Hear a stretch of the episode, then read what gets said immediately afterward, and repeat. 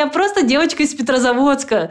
Я просто педиатр один из 20. То есть у нас не целый поток даже выпускался. И, и тут я общаюсь с такими людьми, о которых я только читала, на которых я равнялась. Можно что-то не знать, и это абсолютно нормально. И все мы что-то не знаем. Но важно, во-первых, отдавать себе отчет в этом, что я вот это не знаю, и я должна вот это узнать, или я там могу это узнать. А во-вторых, знать, где искать информацию. Медсестра подошла и сказала, я вижу, что ты ждешь долго, я вижу тебя, я вижу, что ты устала, как я могу тебе помочь? И вот мне принесли подушку, мне принесли одеяло. Это такая забота, это минутное дело, но вот это запоминается. Воспитать себе вот эти софт-скиллы, воспитать себе эмпатию, не выгореть, э, почувствовать сочувствие, понять эмоции другого человека, вот это сложно.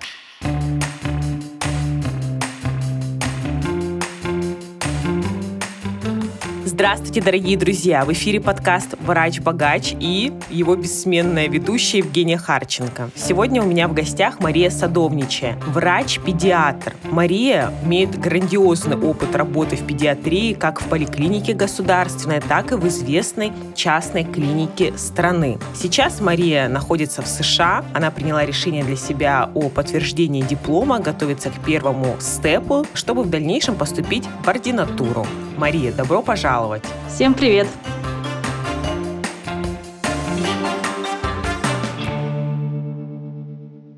Лирическое отступление. Вчера э, был репост в сторис, меня отметила девушка. Она работала долгое время в государственной больнице, там, за три копейки. И сейчас она получила классный офер по работе, и она пишет о том, что люди не понимают, как это вот она сейчас будет получать на уровне профессора. Она говорит, я просто переслушала подкаст «Врач-богач». Это правда. Мы всех это, я всех тоже отправляю каждый раз слушать. Это, наверное, ну, ну, не наверное, это лучший подкаст медицины, вот особенно в российских наших медицинских кругах, это, это правда очень-очень крутой подкаст.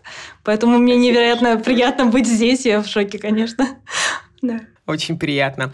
А, впервые, когда я, в принципе, вот по-настоящему заметила Марию, почему она сегодня в гостях, вы знаете, коллеги, что у нас все гости абсолютно уникальны, это когда я увидела отметку в сторис, Мария меня отметила, что она организовала журнальный клуб в государственной поликлинике. Для меня это был просто шок. Более того, ее даже репостнули потом несколько крупных блогеров. Почему? Я объясню для тех, кто не в теме. Журнальный клуб — это форма, скажем так, поддерживать э, свои знания знания в медицине, берется научная статья, а, анализируется, еженедельно собираются коллеги, обсуждают эту статью. Как правило, это статья, которая сейчас может потенциально повлиять на а, практику, либо в дальнейшем повлиять, обсуждаются дизайн исследования и так далее.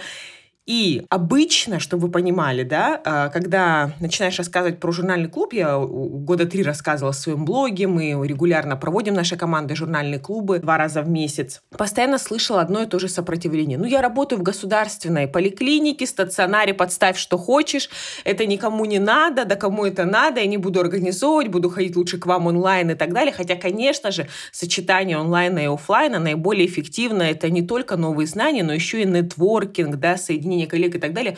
И тут Мария проводит журнальный клуб в поликлинике, на фотографии там аншлаг, и я просто, ну надо же, то есть все-таки можно было сделать. Вот она была одним из первых первопроходцев, кто организовал журнальный клуб. К слову, друзья, чтобы вы понимали, впервые журнальный клуб вообще был организован в 1876 году, если вот меня не изменяет 1876 год был организован первый журнальный клуб э, в институте э, Джона Хопкинса. А у нас до сих пор журнальных клубов нет, хотя Хотя доказано, что это тот самый инструмент, который помогает с наименьшими затратами ресурсов действительно поддерживать свои знания на высоком уровне. сейчас у нас есть только какие-то единичные центры, в которых проходят журнальные клубы. Мария, как тебе удалось в государственной поликлинике замотивировать докторов, организовать и вообще, если хочешь начать где-то издалека, то э, это была моя предыстория, откуда я знаю Марию. Да, на самом деле у этой предыстории с моей стороны есть месяц где-то до этого,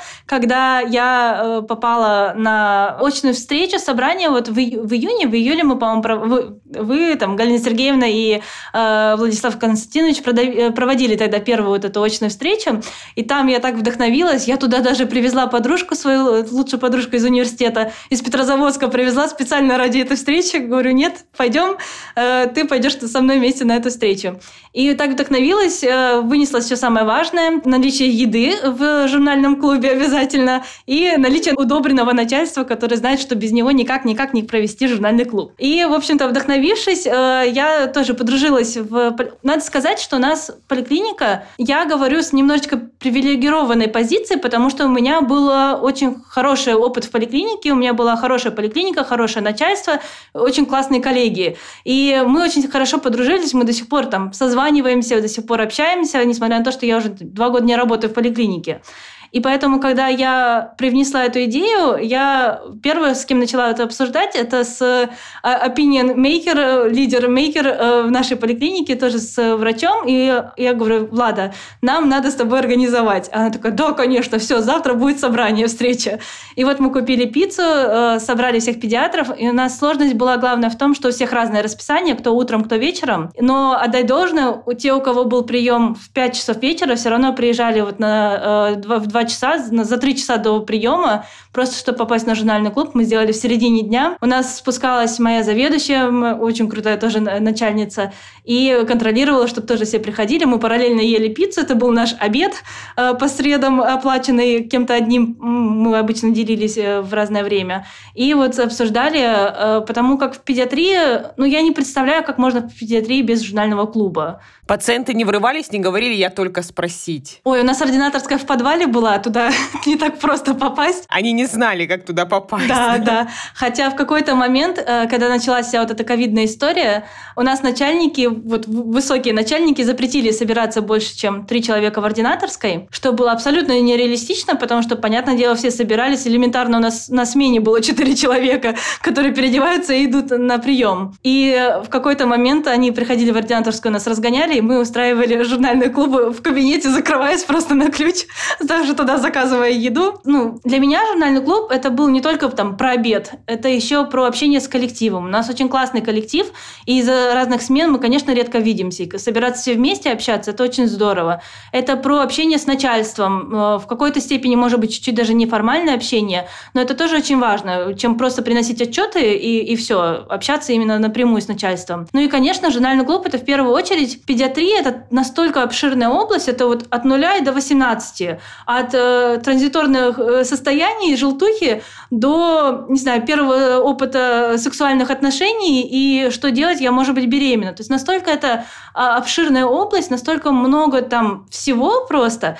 И понятно, что мы не можем быть эксперты во всем, но мы можем, обсуждая это, просто хотя бы вспоминать университет, хотя бы вспоминать патофизиологию, там, лечение и так далее, более редких заболеваний, которые мы просто так бы не вспомнили, просто так бы никогда не сели вечером самим читать. И э, вот этот журнальный клуб выполнял все эти три функции, и это было очень такое ценное время, и до сих пор мы, когда созваниваемся, я уже не работаю в поликлинике, но мы все вспоминаем, как, как это было важно, как это было круто, вот эти вот наши еженедельные встречи. Насколько я знаю, сейчас они стали более редкими, больше такое в кружочке э, встречаются, люди общаются, но все равно это сохранилось. Да, и наша ординаторская, куда мы первым делом купили диван, чтобы можно было собираться на журнальном клубе, до сих пор вот так вот функционирует. И очень-очень здорово, и очень греет это тому, что это работает. На самом деле, хочу прокомментировать, что Мария не изобретала колесо, да, существуют научные статьи, которые говорят о том, как сделать э, журнальный клуб эффективным. Вот, как ни странно, все мы люди, да, доказано, что утром больше народу собирается, больше народу придет, если есть что перекусить.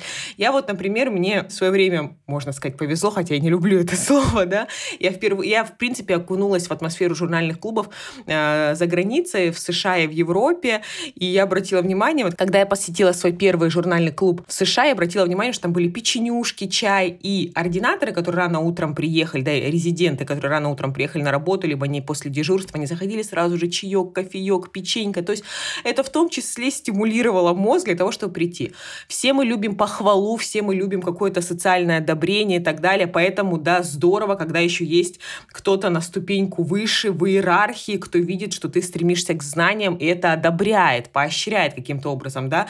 То есть Мария послушала лекцию, как сделать так, чтобы клуб был эффективнее. Сделала раз, два, три, и вот он до сих пор работает. То есть э, э, Маша настоящий автор своей карьеры, который думает не только о себе и какой-то своей сиюминутной выгоде, а о глобальных переменах, о внесении действительно такой надлежащей практики э, в нашу с вами каждодневную жизнь. Это очень здорово. Но аж как какой-то делает импакт на здоровье пациентов, это вообще в принципе сложно оценить. У меня вопрос. Вот вы собирались, да, как решали проблему с тем, что, наверное, были коллеги, которые плохо знают английский, да, статьи, конечно же, все самые современные на английском языке, как выходили из положения, чтобы всем было интересно, никто не чувствовал себя как-то ущемленно? Во-первых, мы организовали такой немножечко э, типа команд-центр. Э, то есть у нас был, э, у нас стоял шкаф посередине ординаторской. С одной стороны был шкаф, а с другой стороны мы его покрасили черной меловой краской, и он использовался как доска большая. Это было очень удобно, потому что он и разделял, и ну, не пропадало. То есть мы там записывали темы, которые мы хотели бы обсудить. И все самые сложные, самые интересные темы, когда кому-то в голову приходило, мы сразу туда на эту доску и записывали темы. И потом кто-то один говорил, о, я, вот мне эта тема интересна, я недавно там читала, я могу про это рассказать. В какой-то момент настал эпизод, когда UpToDate был там буквально у пары человек, а чтобы рассказать какую-то тему, нужно элементарно хотя бы базу, ну не с Википедии же брать эту тему, элементарно хотя бы там с UpToDate базовую информацию э, почитать, рассказать. И мы э, поняли, что нам нужен UpToDate на рабочих компьютерах, чтобы в поликлинике можно было зайти и посмотреть. И так у нас в поликлинике появился доступ к UpToDate. И отдать должное, сначала мы думали, что нам просто придется всем скинуться. Это, еще раз просто, мы точно сейчас, да, говорим про обычную российскую поликлинику, правильно? Да, поликлинику на острове, на Васильевском острове, но на острове. Но я уже знаю две, между прочим, прогрессивные поликлиники в Санкт-Петербурге. В одной два года трудился мой супруг, и когда впервые туда зашла, подумала, вау, почему все жалуются на поликлиники? Тут так классно. Тут, оказывается, вообще есть поликлиника просто с up-to-date, журнальным клубом, прогрессивными коллегами, надо же. Ну и вот к вопросу о поддержке начальства, почему, опять-таки, я говорю, что у меня немножечко такой эксклюзивный опыт, у нас было начальство за это. Нам э, начальство даже э, частично спонсировало up-to-date, хотя я понимаю, что это не новшество, это даже не что-то такое вау особенно, везде покупают работодатели up-to-date, а тут нам приходится самим скидывать. Но для нас это было очень такое, как, как сказала бы моя мамочка, э, крылышки нам поддержали, что вот мы заинтересованы, мы хотим это купить, и они такие, да, давайте, давайте мы вам поможем. У нас там есть деньги выделены на э, разные там э, нужды, мы можем их потратить на это. И вот мы сидели иногда там сложный случай какой-то обсуждаем, сразу же заходим в UpToDate, смотрим, и то есть насколько поразительный стал уровень просто ну, у всей поликлиники. И, конечно, у нас э, большинство, там 80% коллектива, это молодые, молодые врачи, которые, я не люблю это выражение «молодые врачи», но это вот мои ровесники, которые сами заинтересованы в этом, которые этим горят, которые этим живут, которые все за... А как бы ты заменила, если врач, и он молодой? Как можно Вот не заменить? знаю, но для меня молодой врач это что-то... У меня просто это ассоциация с поликлиникой, с начальством в плохом смысле, когда это используется как обесценивание. Вы молодой молодые врачи, еще мало знаете. А-а-а. Поэтому я не люблю это, это выражение. Это просто личный опыт такой, Это да, да это личный опыт. Ассоциация просто, на... а у меня наоборот позитивная ассоциация. Горящие глаза в начале пути, приоритеты там совсем условно не финансы, не личная жизнь, а вот карьера, новые знания. Для меня лично это такие ассоциации. Надо мне переключить и э, сделать за плохим выражением хороший смысл. Вот. Э, и было сейчас скажу даже, было три врача пожилых, которые, конечно, это все было не нужно. Им бы сделать вызовы, отсидеть прием и, и уйти. И мы на них не давили, но не хотят, не хотят. Было пару молодых врачей, которые типа, ой, да что я тут не знал, мне не хочется на это время тратить. То есть они немножечко с другой позиции сходили, но когда они заметили, что все приходят и все получают от этого большой кайф, большое удовольствие, и все в восторге, мы постоянно это обсуждали и вне клуба ведь, то они начали тоже подкатывать сначала под предлогом пиццы, а потом и, в принципе, сами уже начали участвовать. Абсолютная классика, абсолютная классика. Я еще тоже хочу вставить слово, потому что Маша сказала несколько опасных фраз, опасных фраз, их обязательно нужно прокомментировать. Маша сказала, что повезло с начальством, и я уже слышу, как некоторые подумают, а, ну понятно, ей повезло, потому что, ну, что уж говорить, давайте, друзья, называть вещи своими именами, обесценивание у нас в крови. Едет мимо нас девушка на Порш, молодая, что первым делом думает наш мозг? Богатый муж, любовник, и, и, и грубее и так далее, да. И наш мозг, к сожалению, он редко допускает, потому что для него это очень болезненно допустить, что вот она могла сама заработать на Порше. Сейчас, как мы знаем, социальные лифты работают гораздо лучше, чем там 20-30 лет назад, и да, она могла сама заработать. Так вот, чему я это говорю? К тому, что у меня был такой же опыт, когда я вместе с Галиной Сергеевной Киреевой организовала организовывала журнальный клуб, и я хочу сказать, что у нас вот так вот сразу же моментально поддержки не было. И это нормально, когда вы сталкиваетесь с сопротивлением. Нормально, когда люди не хотят идти во что-то новое. Нормально, когда они не хотят инвестировать свое время во что-то неизвестное. Как мы знаем, победителей много, проигравший один, да, и понятное дело, что вот те, кто не хотели, не подтянулись в конце, а если бы не получилось, они бы сто процентов бы, ну, как, как минимум бы подумали, сказали, а, я же говорил, что это все ерунда. Поэтому такое поведение людей абсолютно нормально. Для этого у нас с вами есть такой навык soft skills, как навык переговоров, чтобы донести до людей ценность, да, начать с какой-то, может быть, маленькой группы, да, один, два, три человека. И если это делать регулярно и вдохновлять, и дон- продолжать доносить ценность, действительно вода камень точит, и у нас было практически то же самое. Начинали мы там с маленькой группы, а в итоге все эти собрания разрослись до таких масштабов, что просто не хватало стульев, и приходилось делать дополнительно онлайн-трансляцию, чтобы могли посмотреть все журнальный клуб. Но сразу же энтузиазма, конечно же, не было, никто не побежал, падая. Какая радость! Кто-то хочет отнять час моего сна! Какое удовольствие невероятное! Непонятное, что-то там придумали, очередную какую-то ерунду, и меня напрягают. Поэтому, пожалуйста, не уходите вот в это вот обманное обесценивание, а Марии повезло, а так далее, и про up-to-date, ой, сейчас, сейчас я уже слышу, как уже подумали, ну всем оплачивают up-to-date. Мне up-to-date никто никогда не оплачивал, всегда либо грант, либо Э, скидывались тоже, простите, как бомжи с коллегами, пользовались одним аккаунтом, да, либо уже вот когда я начала работать в частной клинике, в которой мы работали в одной и той же с Марией, замечательная клиника Лахта, да, там был оплаченный доступ. Все, поэтому единицы на самом деле сейчас э, оплачивают, особенно в государственных клиниках, поэтому, коллеги, дерзайте, те же гранты, они всегда доступны. Важно было проговорить, чтобы часть наших слушателей не скатилась в «повезло». Нет, абсолютно согласна. У нас тоже было, мы, когда только начинали, э, пробовали, экспериментировали с разными форматами. То есть понятно, что журнальный клуб, есть определение э, журнального клуба, но формат каждый подбирает под себя в зависимости от коллектива, в зависимости от того, что больше заходит, что не заходит. И мы пробовали, например, балентовскую группу проводить э, в какой-то момент на пике пандемии. Всем стало очень тяжело. Балентовская группа – это групповая психотерапия для помощи в помогающих профессиях. И не зашло вообще. То есть пришло два человека, нам пришлось третью медсестру, которая дежурила, звать, просто чтобы было достаточное количество людей. Остальным это не понадобилось по той или иной причине. То есть я, может быть, с этим не согласна, но вот так вот сработала демократия, так сказать. Не зашла, попробовали что-то другое. Мы попробовали сделать э, тренинг по коммуникативным навыкам. Тоже к нам пришла э, девушка, которая его проводила. Было очень много народу тогда, прям все с поликлиники пришли, еще немножечко с э, выездной службы с моей тоже пришло ребят. Было очень классно, но большой объем информации за короткое время тоже не сильно сработало, пришлось что-то новое искать. Поэтому, ну да, тут надо, надо все равно просто не сдаваться, понимать, ради чего это сделается. А во-вторых, я думаю, что надо найти людей, которые тоже поддерживают, чтобы когда ты захотел сдаться, они сказали, что это все не зря, и что, что это все стоит того, и что это все получится так или иначе. Здорово, спасибо большое.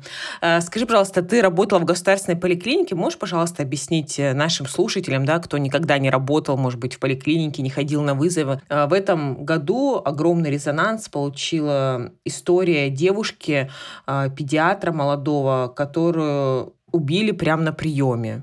И после этого поднялась волна. Педиатры, участковые терапевты начали говорить о том, что Э, вызовы на дом неэффективны, хотя наше общество десятилетиями пользовалось этой услугой, и сейчас донести, почему это э, неэффективно, достаточно сложно, когда это укоренилось, что можно просто сесть, позвонить, и придет а, врач на дом. К слову скажу, что я тоже подняла эту тему у себя в блоге и получила не то что десятки, сотни историй от участковых педиатров и терапевтов о том, как а, их чуть не насиловали на приеме, как, им, как их кусали собаки, собаки, как им угрожали, как там с ножом за ними бегали, как э, они просто, просто подвергали свою жизнь опасности При этом бенефитов от этого похода практически не было. То есть там на 100 вызовов, если два эффективных, которые действительно можно как-то пациенту помочь с теми ресурсами, которые имеет человек на приеме, это максимум.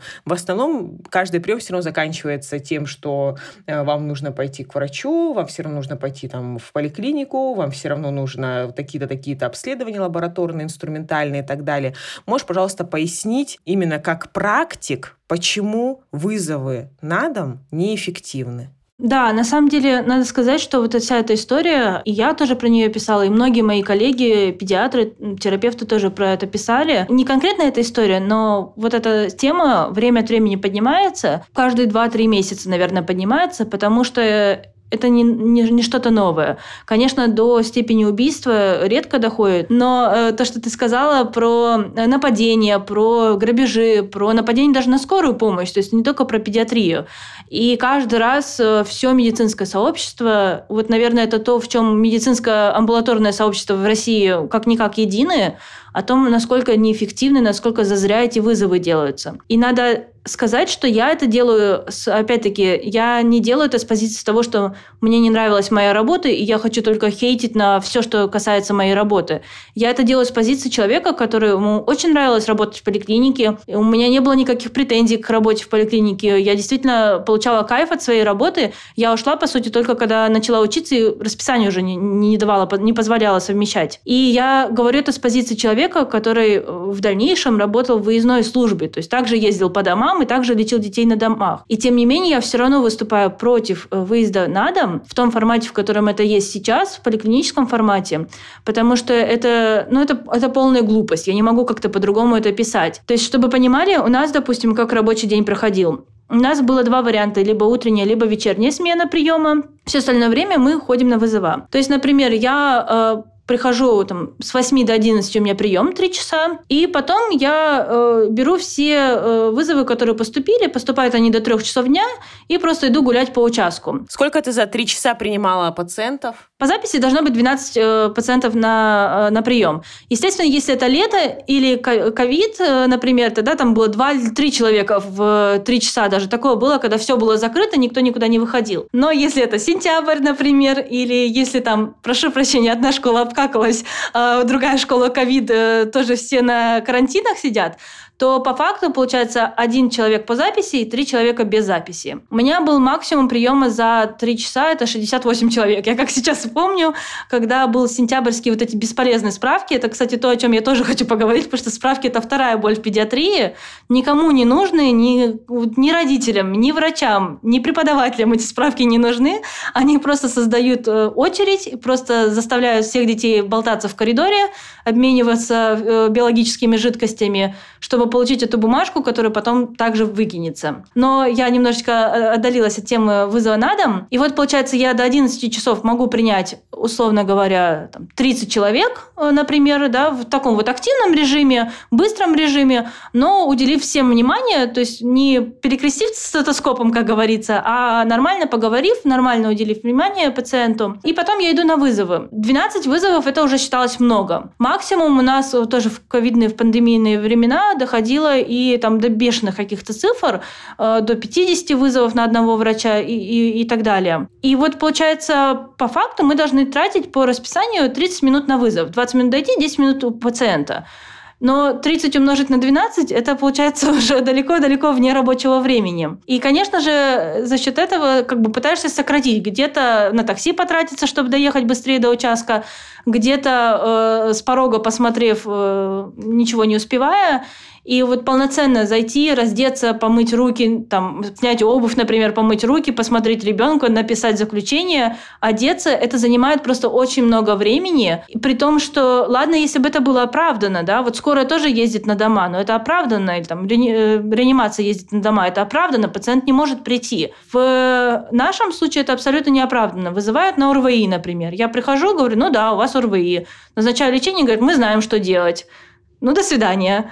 А если это какая-то экстренная случай, когда пациент не может прийти в поликлинику, то я ничего не могу сделать. Я э, прихожу без всего, у меня на руках только стетоскоп и бумажки, на которых я выписываю назначение, По факту у меня даже отоскопа нету, потому что его не выдают. Даже шпателей нету, потому что шпатели нужно утилизировать в отдельный э, пакет, а у нас его нет с собой. Но, конечно, мы там берем шпатель, чтобы не использовать ложку. И получается, я сижу без всего. Если ребенку плохо, я не могу оказать ему достаточную помощь, как это может сделать скорая помощь или реанимация. И при этом, если ребенок нормально себя чувствует, он может прийти в поликлинику или не прийти вообще, если мама знает, что делать. Они приходят в поликлинику, даже когда мама знает, что делать, чтобы получить потом справку, потому что у нас все упирается в эти справки. И вот получается какое-то бесполезное колесо глупости.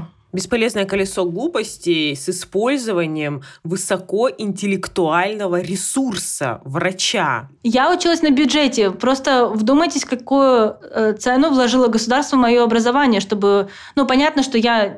Ну, это не, не про то, что, типа, вы нам все должны, мы вас образовывали, нет. Но государство вложило в меня определенную сумму денег, чтобы я потом отработала эти деньги, работая врачом в частной или в государственной клинике. И я не могу их отрабатывать просто так, бесполезно шляясь по улицам между домами. Прошу прощения за мой французский. Ну, то есть это, ну, я не знаю, как это описать. Это настолько глупый, глупый вариант. Если бы ты могла оптимизировать, как бы ты сделала? Вот эти вот, может быть, раздачу справок делегировали среднему медицинскому персоналу или как вот если бы у тебя в руках была бы власть, как бы ты оптимизировала? Ну, я знаю, что какой бы вариант я ни предложила, найдутся люди, которые скажут, нет, это не сработает, потому что и тысячу и одну причин, почему это не сработает. Ну, их здесь нет, поэтому можно говорить. Да, я знаю, что мы не можем там слепо скопировать американскую систему, она тоже не идеальна, тут тоже очень много минусов, об этом мы, наверное, потом еще поговорим. Но если бы я могла, я бы отменила большую часть справок, потому что, ну, они по факту реально не нужны. А еще интересный прикол амбулаторной педиатрии. Врачи в школах, которые сидят, тоже педиатры, мои же коллеги с таким же дипломом, как у меня, не могут выдавать справку, чтобы допустить ребенка до учебы. То есть именно э, справка от врача в поликлинике должна быть. И даже если врач есть в школе, он не может допустить ребенка. То есть, конечно, вот эту глупость я бы отменила. Я бы отменила большую часть справки, э, справок, которые не нужны.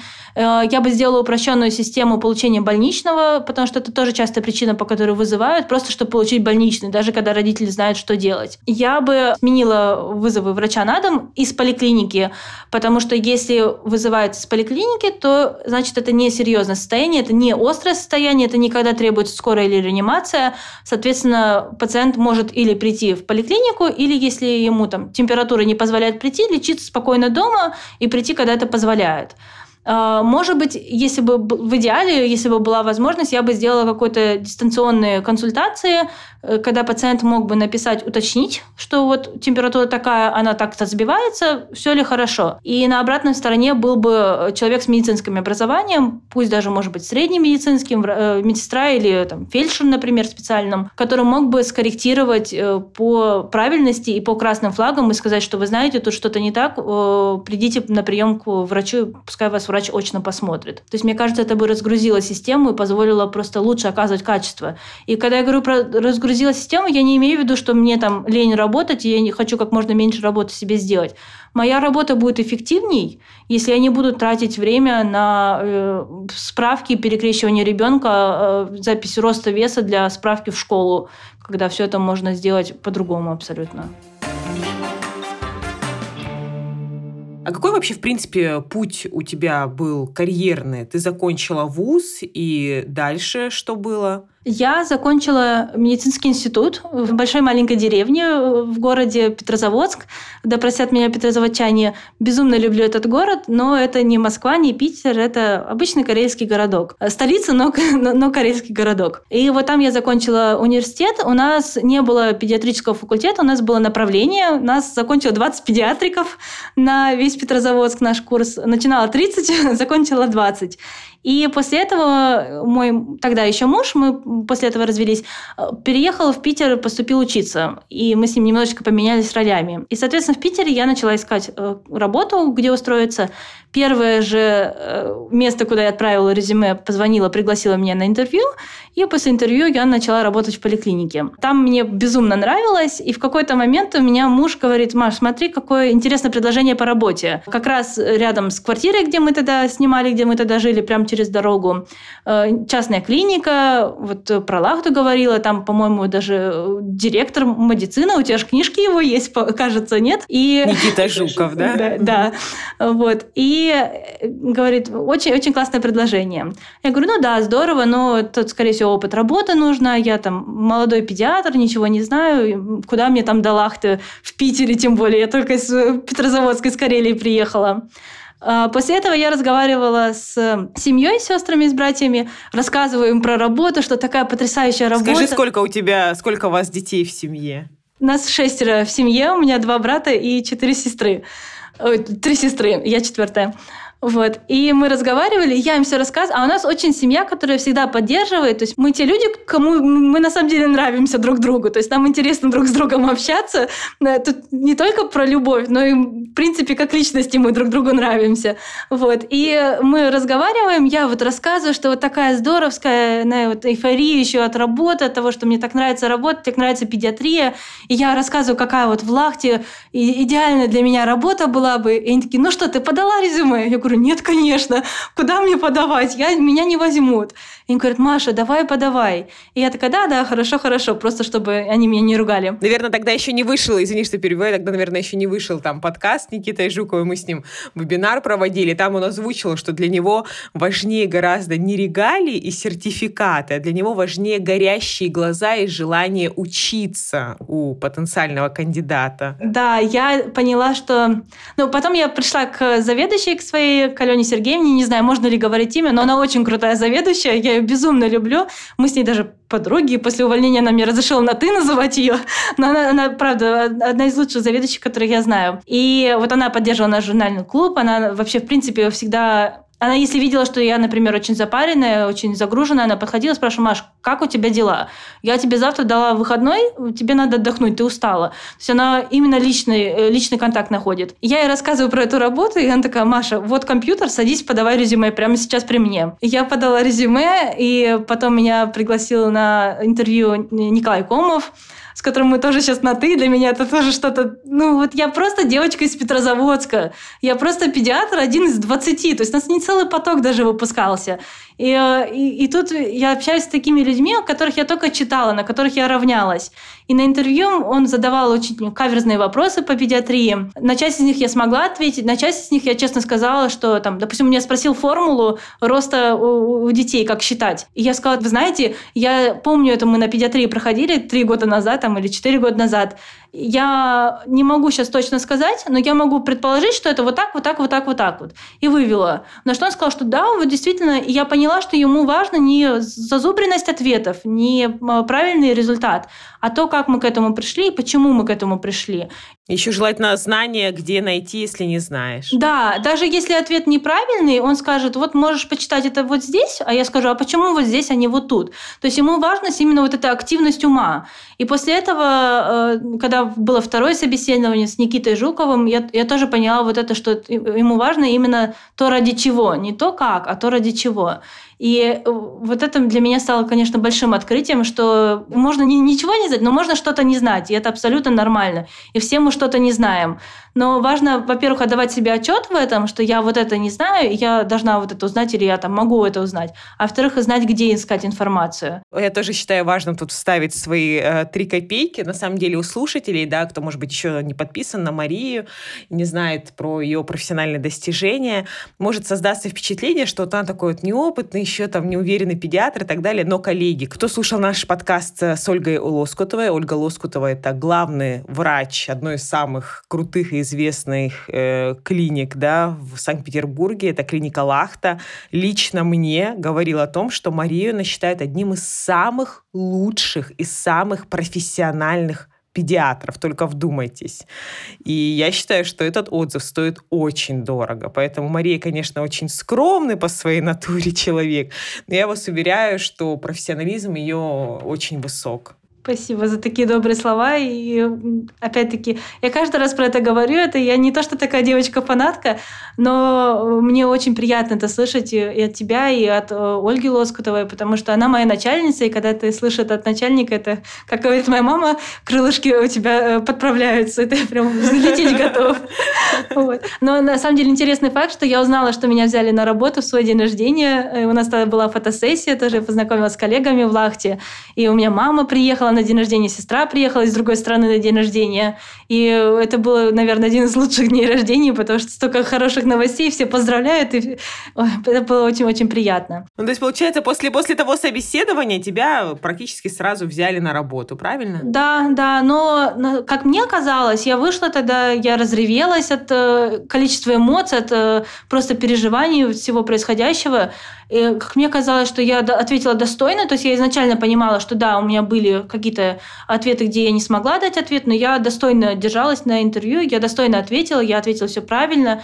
И э, как я потом узнала, что, оказывается, не всех брали. У меня вот этот синдром самозванца, что вот я ничего не знаю, но, оказывается, я знаю, и, оказывается, я хороший педиатр. Вот это, наверное, был первый раз, когда я... Такой, это... Ты уже шла на собеседование с огромным опытом, если через тебя проходили каждый день иногда по 60 деток, Э, ты уже обладала инструментом, просто волшебной палочкой, которой не обладают 90% врачей э, в России, в СНГ. Это играючи владела базами знаний, которых всегда можно найти информацию. Да, up-to-date Medscape — это для тебя абсолютно стандарт. Как, как взять в руки ручку, да, и расписаться на справке ты уже показала, что ты командный игрок, организовала успешный журнальный клуб, и можно продолжать, продолжать, продолжать, но мозг вот любит сказать, да кто я вообще такой? Хотя даже на том этапе, да, уже было сколько э, различных достижений. Мне кажется, это частично связано с тем, что, ну вот у нас в России, по крайней мере, есть такое, что что-то хвастаешься, не надо о себе говорить много.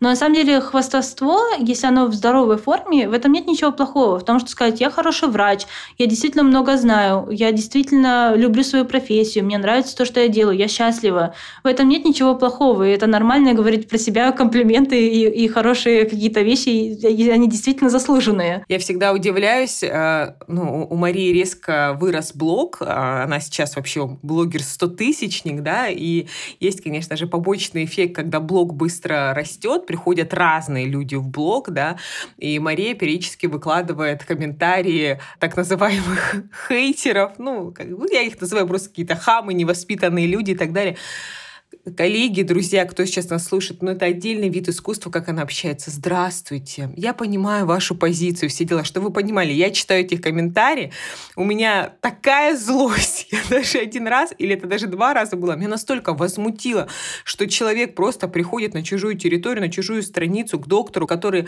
э, значит, постит, распространяет актуальную информацию и пишет гадости, что я так разозлилась, что вбила в поисковике и в личку написала два сообщения все, что я думаю об этом человеке. Тем временем Мария ласково говорила, вы знаете, э, мне очень неприятно читать вот эти вот строки, которые вы мне пишете, и там так далее, так далее. Неприятно. Сейчас я напишу этому человеку, что я про него думаю. На самом деле это, это общение с моей старшей сестрой, которая очень э, такой осознанный человек, она очень мудрая, несмотря на то, что она не намного меня старше. Она помогла мне понять, то, что пишет другой человек, это не про меня.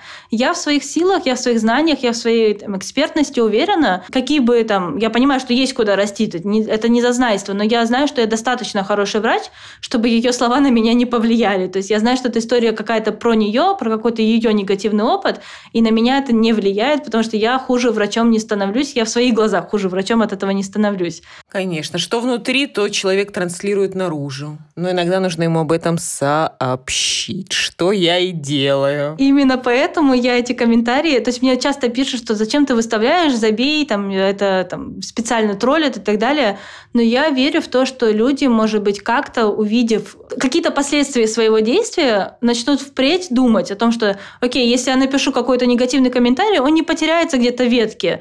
Что я, например, читаю все комментарии, которые мне пишут, мне интересно, это мое общение с подписчиками. И понимаю, что многие думают, что этот комментарий останется незамеченным, но вы пишете комментарий, вы пишете сообщение другому человеку, конечно, оно замечено. И это все то же самое, что подойти и сказать в лицо. Один в один. Разницы нет. Проговорено это ртом или написано это большим пальцем, разницы как бы нет. Абсолютно, да. И если вы позволяете себе хамство, я на него буду светить свет и показывать ваше хамство, чтобы вам стало стыдно, и вы увидели последствия своих действий. То есть я делаю это с этой Полностью точки зрения, а не для того, чтобы как-то там почитать приятные э, слова про меня, которые пишут в комментарии мои любимые добрые подписчики, пытаясь меня защитить. За что я им очень благодарна, потому что это, конечно, очень приятно слышать и очень помогает не сдаваться и не разочаровываться, и находить силы вести дальше блог. Сейчас ты приняла для себя решение, что в дальнейшем хочешь развиваться и работать в США, ну, по крайней мере, на ближайшие годы, да. И сейчас ты э, будешь подтверждать диплом, готовишься к первому степу USMLE, параллельно ведешь блог на русскоязычную аудиторию, сейчас более 100 тысяч подписчиков, абсолютно потрясающий блог, кто еще не подписан, я действительно рекомендую. Масса полезных видео, коротких рилс. Хорошо, давай начнем с первой части по поводу подтверждения диплома в США. Какой ты видишь разницу разницу в здравоохранении. У нас обычно часто бывают перегибы, мы или говорим вот как там все хорошо, или как там все хорошо у нас, хотя, ну, понятное дело, что недостатки есть везде, наверное, как минимум очередь к врачу, как минимум стоимость страховки. Давай начнем с плюсов, а потом продолжим недостатками. Да, тут очень интересно, потому что мы в очень многом э, знаем что-то абстрактное, что-то одно, и мы не видим картину в целом. То есть мы не, не погрузившись в эту систему, мы не можем ее знать. Я э, была до этого в США, то есть не первый мой опыт знакомства с, со страной. Это немножечко первый опыт в том плане, что я в осознанном возрасте переехала сюда жить и сталкиваюсь со взрослыми проблемами, типа той же самой страховки и там э, налогов и так далее. И вот это позволило мне погрузиться в систему. У меня недавно родились племяшки, э, сразу и девочка, и мальчик, и поэтому я полноценно полноценно познакомилась с педиатрией еще и с точки зрения как бы не родителя, но человека, который пользуется услугами медицины, услугами в кавычках, конечно, э, медицины здесь, в США. И, конечно, я вижу много минусов. Да? Мы э, часто обсуждали это даже с моей сестрой. Э, по сравнению с Россией есть много минусов, но есть очень много плюсов, и я не вижу ничего плохого в том, чтобы откровенно говорить и про плюсы, и про минусы. Это не хейт какой-то, это просто констатация фактов и возможность научиться чему-то от кого-то еще внешне, от кого-то другого. Я, я вспомню из твоих сторис то, что меня приятно удивило. Вот какие-то первые, когда вы только переехали, и сестра, сестра, может быть, только родила и так далее, и ты ждала ее, то есть ты была как ее посетителем, и тебе медсестра принесла обед там, и газировочку, и первое, и второе. Я подумала, надо же. То есть человек просто пришел в гости, и, и ты просто ждала, когда позволят тебе войти, и тебе принесли еду. Это было так трогательно. Да, на самом деле вот то, чего мы точно можем научиться, это коммуникации и взаимодействию. Я уверена, что, наверное, тут тоже есть какие-то там хамское отношение, какие-то неудачный опыт, но в большинстве своем, совсем, по крайней мере, с чем я сталкивалась и с чем сталкивалась моя сестра, будучи беременной или уже даже после родов, это вот это человеческое отношение, именно человеческое. То есть никому не нужно, чтобы там кланялись ноги. Нужно просто нормальный человеческий подход, как личность к личности. И тогда у меня сестре стало плохо. Скорее всего, это был просто тепловой удар, потому что мы на юге живем. И ее госпитализировали, она лежала несколько часов в больнице, и медсестра, выйдя, увидев, что я сижу, жду ее, тоже говорит, ты, наверное, давно не ела, хочешь, я тебе принесу обед? И я сказала, нет, спасибо, у меня сестра в машине вторая сидит. И она говорит, давай мы ей тоже принесем. И мы в итоге вышли из больницы с кучей еды, соков, которые просто, чтобы вы понимали, мы за страховку тут даже не платим. Мы получили сейчас государственную страховку, потому что, ну, потому что мы сейчас не работаем временно, у нас нету э, налогов, мы не платим, и поэтому мы пока живем как бы за счет государственной страховки. И мы получаем такое вот отношение. Это очень-очень приятно, именно в человеческий подход. Даже не столько в соке дело, сколько вот в том, что медсестра подошла и сказала, я вижу, что ты ждешь долго, я вижу тебя, я вижу, что ты устала, как я могу тебе помочь. И это в этом проявлялось все, э, да, когда у меня сестра э, после родов лежала и там ей хотелось поспать, она могла спокойно сказать, вот кнопочка, когда можно связаться с медсестрой. Тоже во время родов э, лежало там кресло, которое превращается в кровать, чтобы человек, который сопровождает беременную, мог просто поспать элементарно. И вот мне принесли подушку, мне принесли одеяло. Это такая забота, это минутное дело, но вот это запоминается. Потому что мне кажется, что у нас есть хорошие врачи в России, и там есть хорошие врачи. Уровень медицины современный, настолько мир как как бы переплетен, что, по сути, не в этом сложность. Если мы говорим про доказательную медицину, верно? Абсолютно, да. Же. То есть, если мы говорим про врачей, которые хотят быть врачами хорошими, э, несложно найти информацию, но воспитать себе вот эти софт-скиллы, воспитать себе эмпатию, не выгореть, э, почувствовать сочувствие, понять эмоции другого человека, вот это сложно. Но для этого нужно, опять-таки, чтобы были закрыты базовые потребности. Когда нечего есть и ребенок ходит в обносках, очень сложно врачу воспитать какую-то эмпатию и думать о другом, а не думать о себе. Поэтому здесь, конечно, колоссальная разница это в зарплатах. Да? Я знаю, что э, годовая зарплата педиатра начинается от 100 тысяч долларов в США и дальше там, наверное, до бесконечности узкие специалисты там и 500 тысяч долларов могут получать в год. В то время как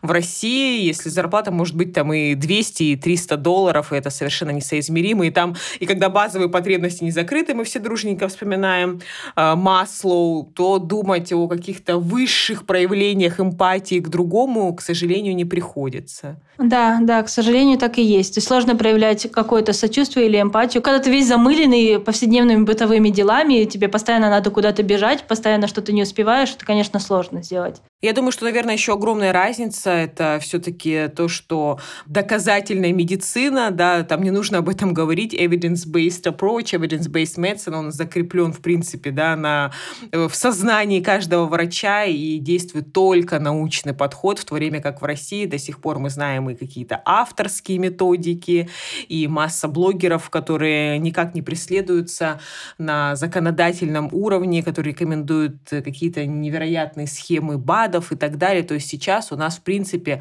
процент клиник, которые придерживаются научно-доказательного подхода, очень маленькие. Недавно был пост, если мне не изменяет память, по-моему, написал Никита Жуков, что доказательные клиники по всей стране обслуживают максимум 1 миллион человек в год.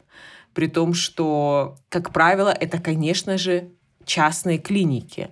А если мы говорим про государственные учреждения, да, и доктор, работая в государственном учреждении, дай бог, если он знает английский язык, знает, где прочитать международные рекомендации, потому что, к сожалению, источники на русском языке не всегда соответствуют последним достижениям науки в мире, и английский был, есть и еще много лет будет официальным языком медицины, то поход в государственную э, поликлинику или больницу зачастую, к сожалению, превращается в русскую рулетку. Повезет, попадешь на приверженца доказательной медицины. Не повезет, к сожалению, попадешь на какую-нибудь авторскую методику и назначение препаратов, которые зарегистрированы и существуют только на территории СНГ. Да, абсолютно правда. И на самом деле я заметила еще, что, к сожалению, опять-таки, я очень люблю свою страну. Я очень просто, я каждый раз оговариваюсь, потому что я не хочу, чтобы это звучало, как будто у нас все плохо, у них все хорошо.